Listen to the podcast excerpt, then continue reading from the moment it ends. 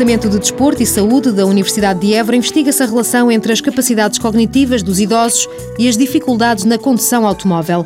Apesar de vários estudos concluírem que o exercício físico tem uma consequência direta na condução, José Marmeleira lembra que faltava uma intervenção mais prática nesta área. A condução automóvel, no fundo, eh, destacou-se por ser uma área pouco estudada Uh, e quando é estudada em termos estatísticos e descritivos, em que não aparecem programas de intervenção.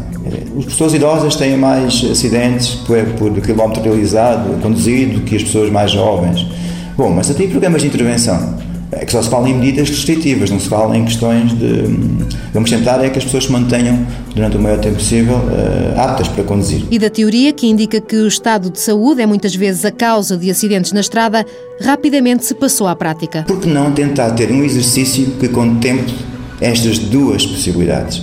Melhoria da aptidão cardiorrespiratória, portanto, vulgo aptidão aeróbia, e em simultâneo capacidade de utilizar atividades que sejam estimulantes do ponto de vista perceptivo e cognitivo e executando atividades motoras. Um desafio fácil e que pode melhorar a atenção visual, a mobilidade e a rapidez no processamento de informação.